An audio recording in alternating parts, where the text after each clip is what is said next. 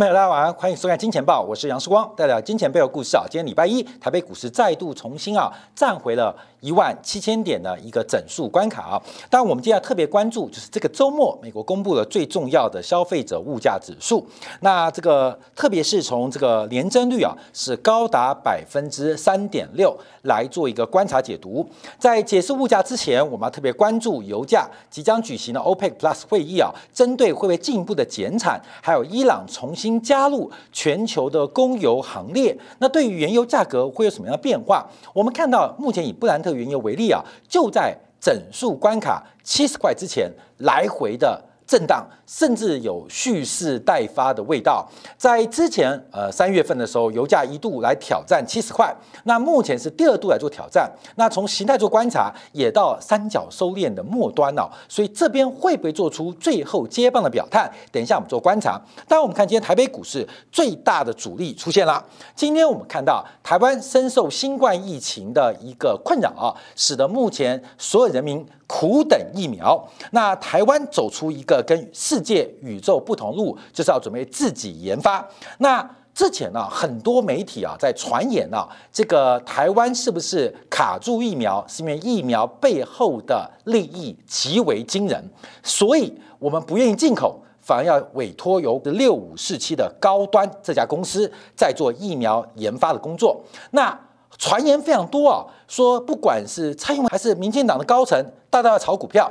那当然啦，这个炒股票的可能性，今天蔡英文紧急出来说明，这个说明的时间点很特别。为什么？因为高端疫苗前一段子是出现了大幅的飙升，从今年的二月份到现在为止，这个个股已经涨了有十六倍之多。涨了这个百分之一千六百零九，将我们从前面的低点啊来做观察的话，这涨幅是非常惊人。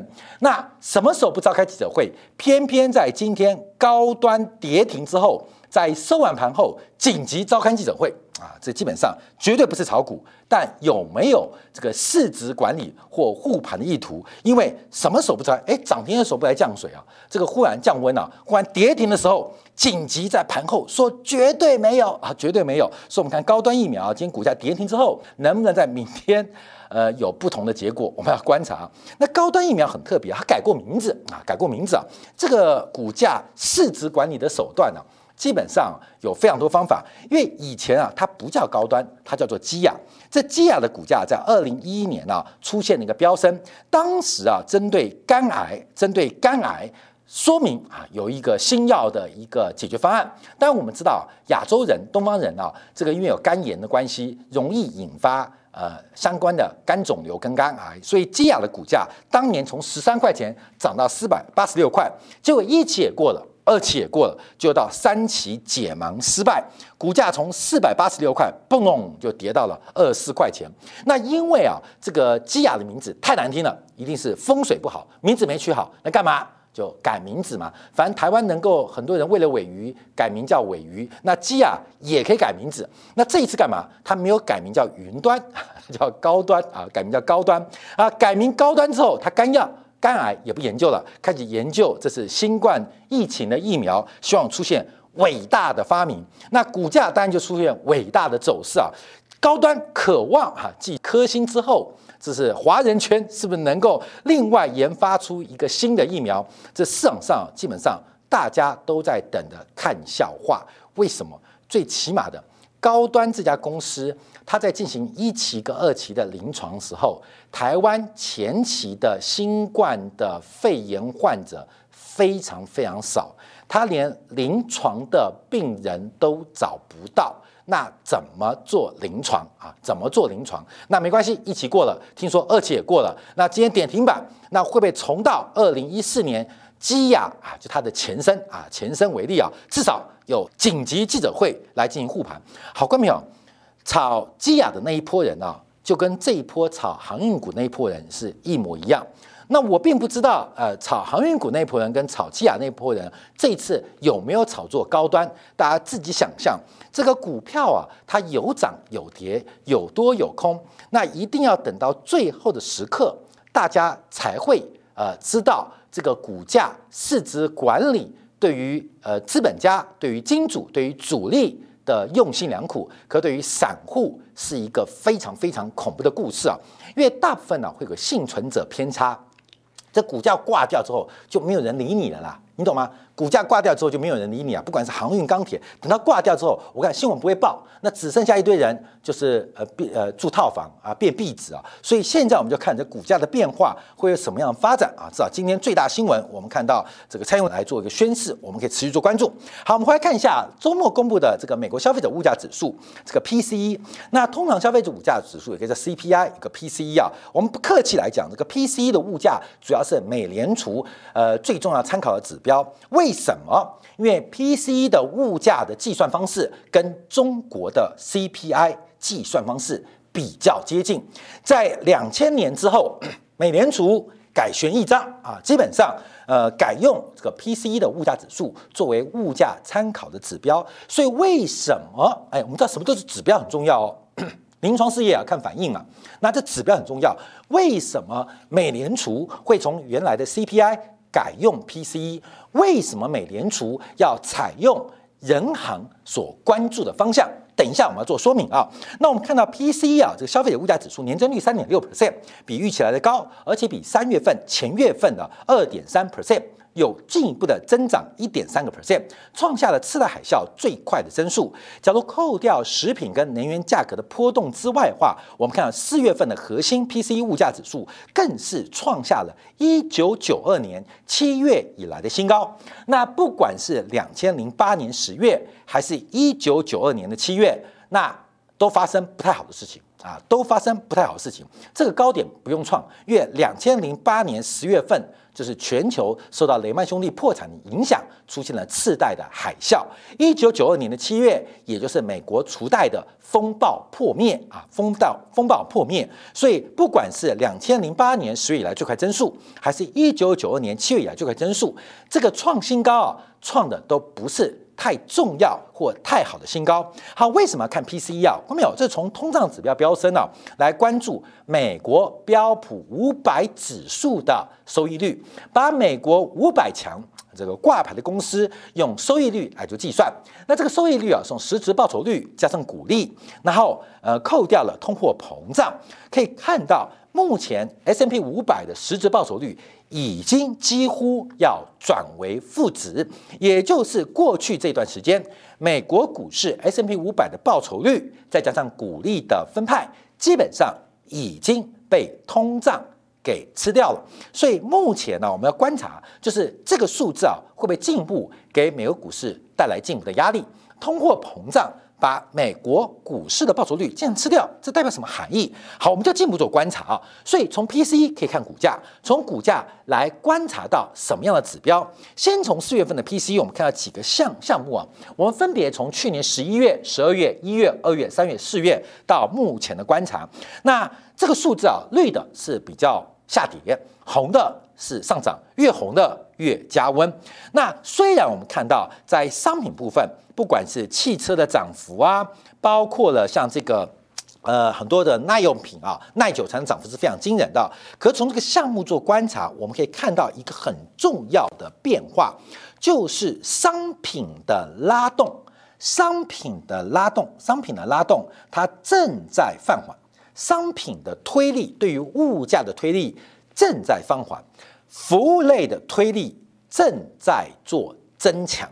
美国四月份物价，我们看到商品的推力正在放缓，但服务的物价正在走高。所以一般来讲，我们说这个物价就是一边是买商品，一种是买服务，一种是有形的资货财货，一种是无形的财货，那叫服务。所以我们看到实体的。涨幅贡献正在放缓，而服务的贡献正在扩大。好，我们从这张图表可能让大家看得更清楚啊，让大家了解到这个美国呃这个 PC 物价大幅走高，年增率是百分之三点三点六啊，三点六比三月份的二点三大幅走高啊，大幅走高。所以我们看到那谁在做拉动的变化？谁在做拉动的变化？我们看到从整个商品的贡献当中。四月份跟三月份做相比，四月份对三月份做相比化是增长了零点六零点六五，就进一步的拉动零点六五。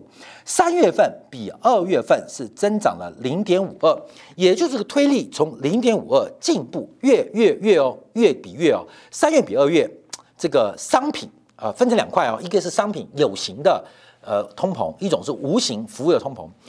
呃，有形的商品通膨从三月对二月增加零点五二 percent，四月比三月进一步增加到零点六五。好，我们看商品的物价还在走高，它有个惯性，可是从二次微分做观察，它正在转变啊，正在转线，就是商品的通膨正在感觉接近顶峰。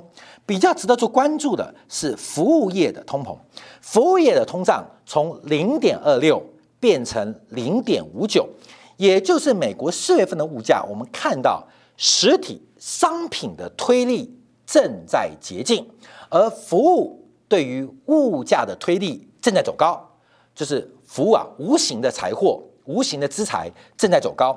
那服务类怎么推高的？外面？服务业怎么推高的？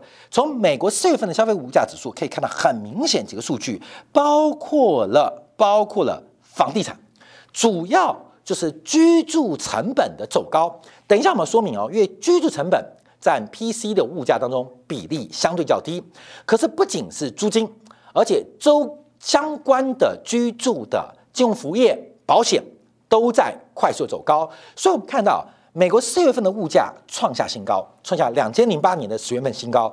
扣掉商品的话，是创下一九九二年的新高。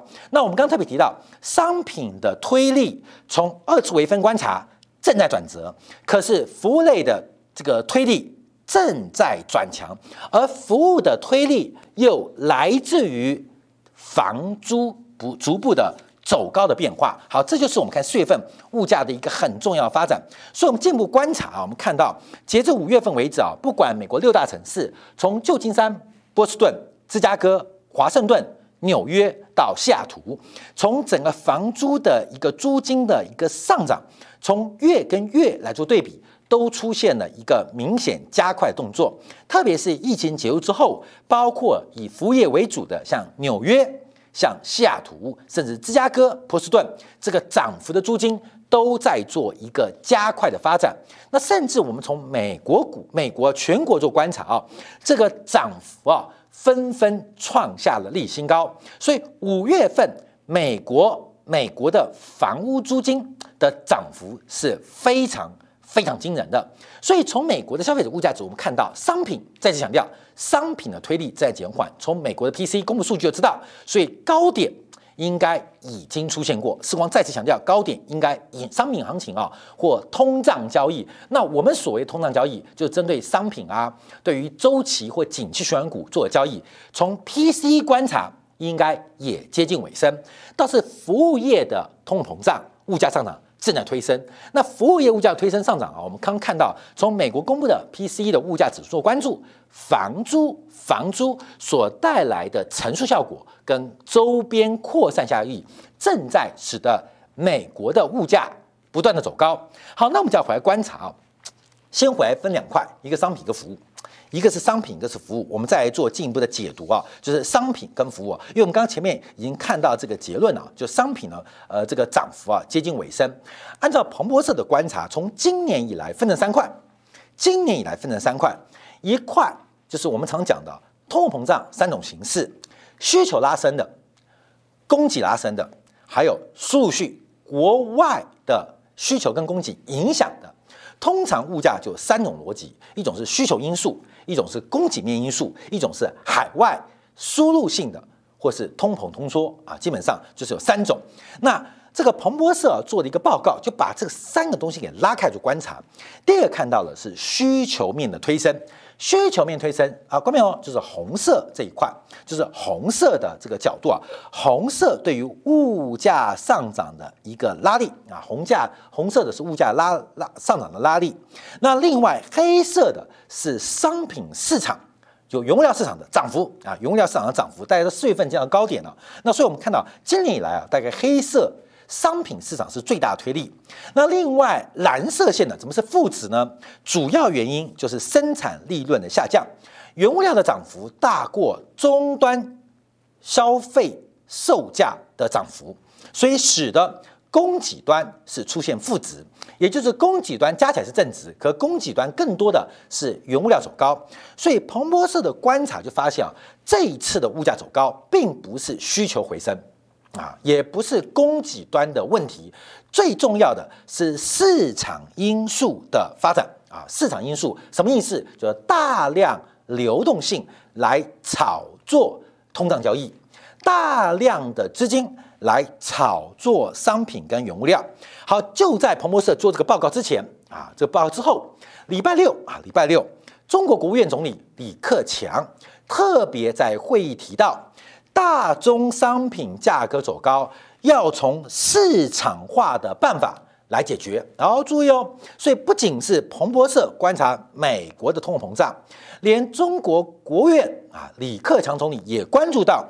大宗商品上涨的问题是来自于市场的变化，所以五月十八号啊，李克强总理就讲了，要从市场化的办法来解决物价走高。那什么叫市场化的办法？叫关注喽，因为呃，什么都已经市场嘛，都已经呃市场的报价嘛，所以市场是不是出了一些失灵？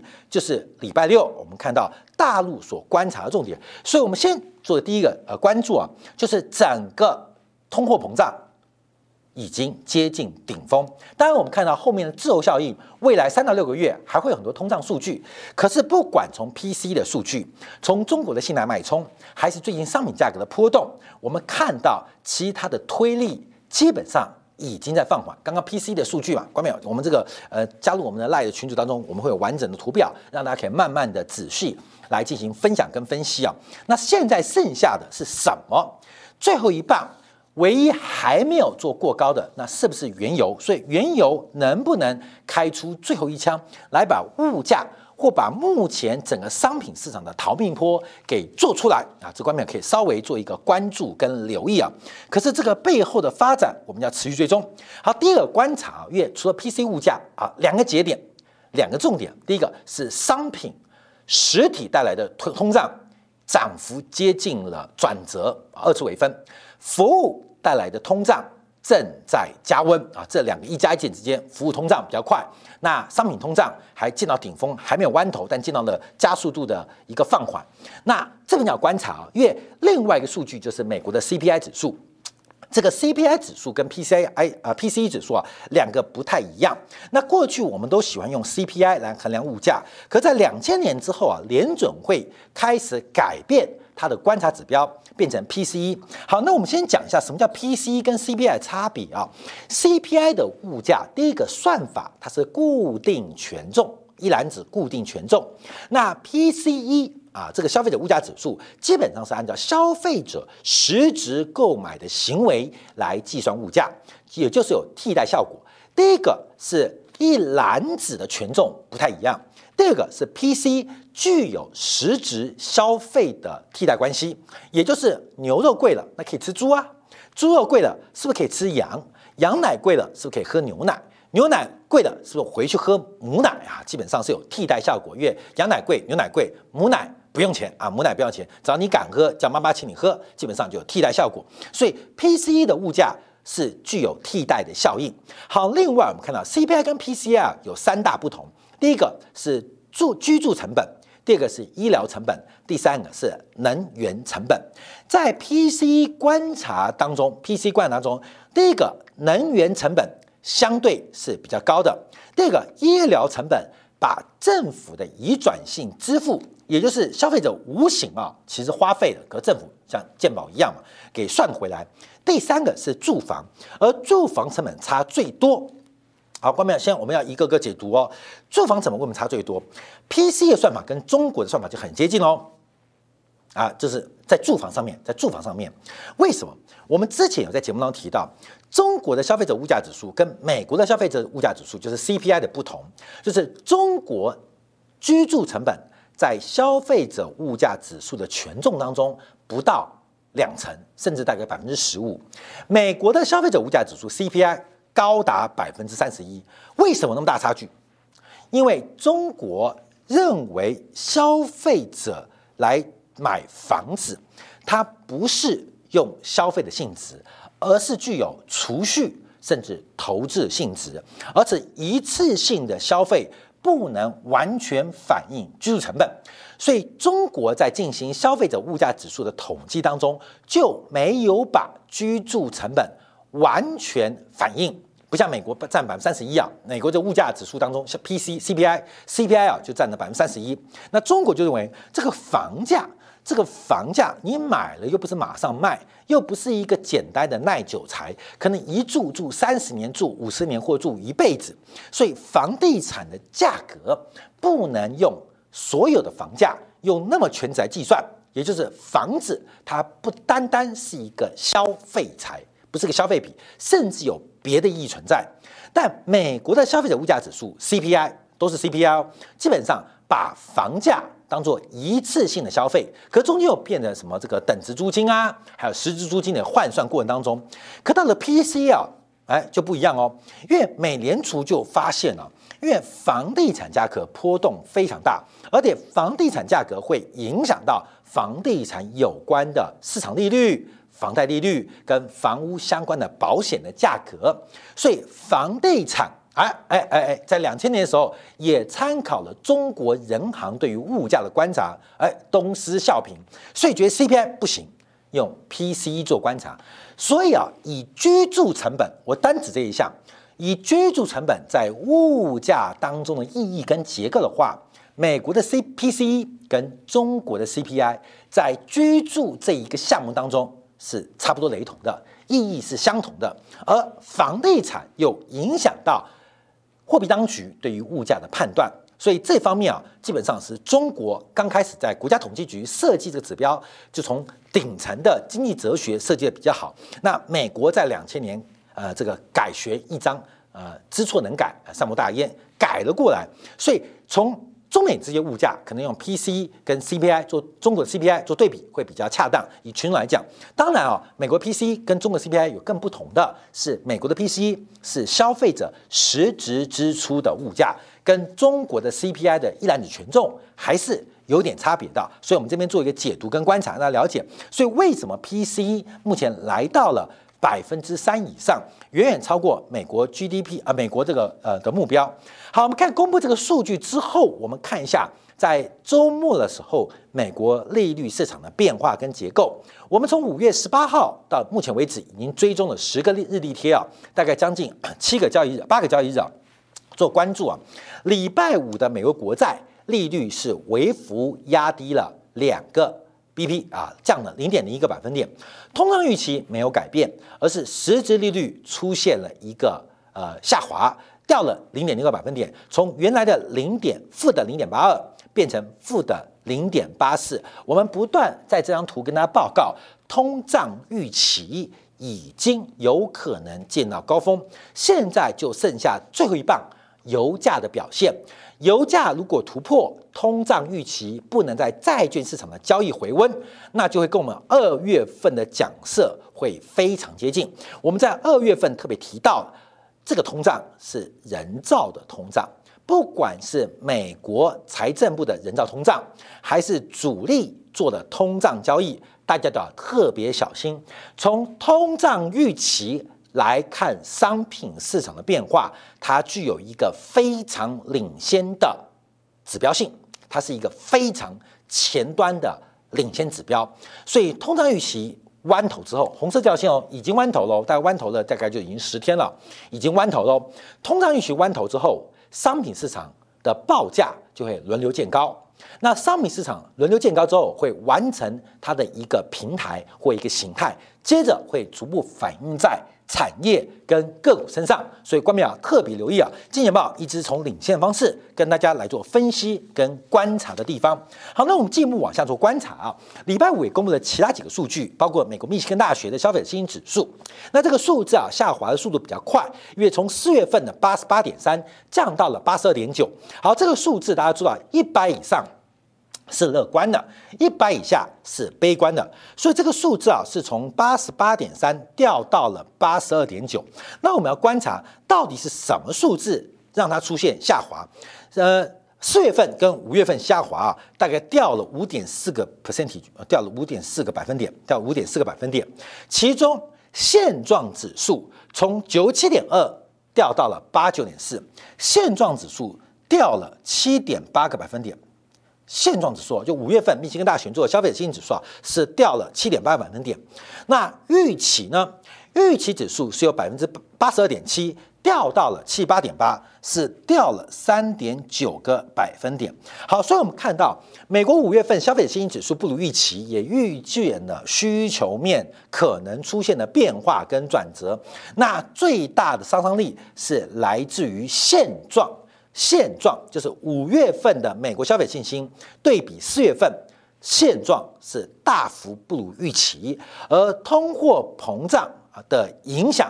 是最大的，因为目前啊，美国密西根大学消费者信心指数所统计出来的，未来十二个月，美国消费者认为通货膨胀会高达百分之四点六，未来十二个月哦，可未来五年这个通货膨胀预估是百分之三，就是采问采样啊这些样本跟问美国消费者信心啊，到底目前对物价看法，所以美国消费者为什么对于现状跟未来出现一个变化？第一个。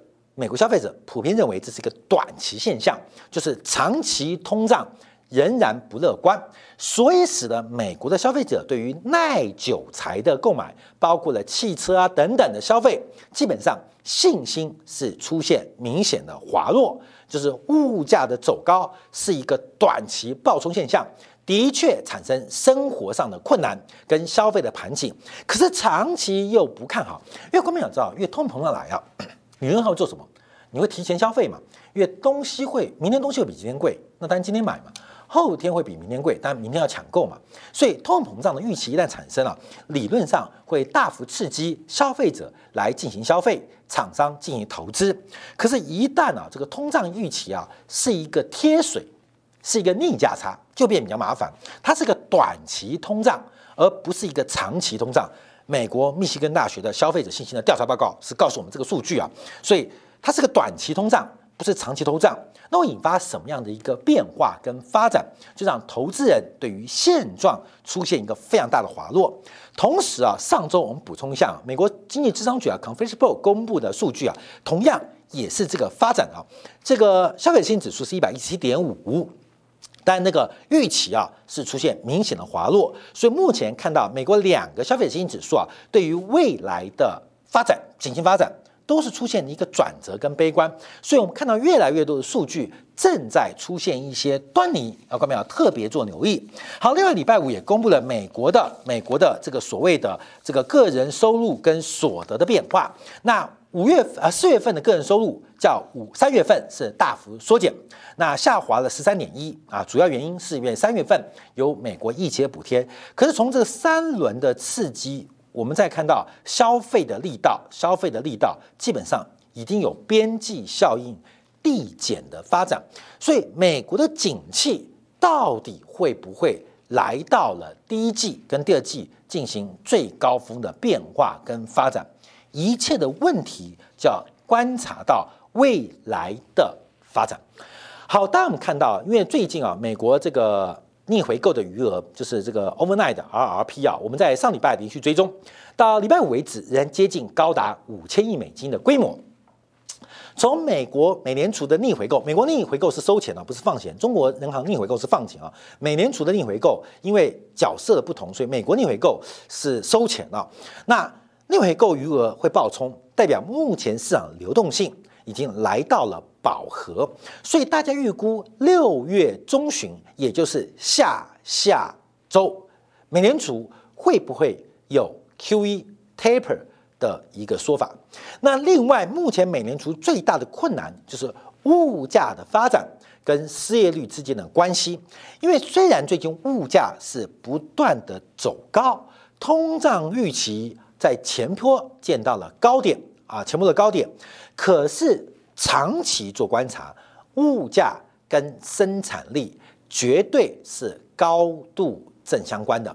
美国的物价要走高，不管是从房地产、土地要素，还是资本力、资本要素，还是劳动力、薪资要素，基本上都要跟生产率有关，除非生产率能够提高。不然，物价大幅走高的可能性仍然是非常保守的。